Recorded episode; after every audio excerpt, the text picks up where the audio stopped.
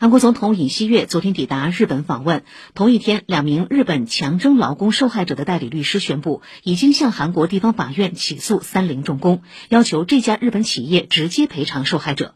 尹锡悦当天声称，韩国政府不考虑向涉案日企索赔。韩国政府先前发布由韩国企业代为赔偿的方案，引发受害者方面强烈反对。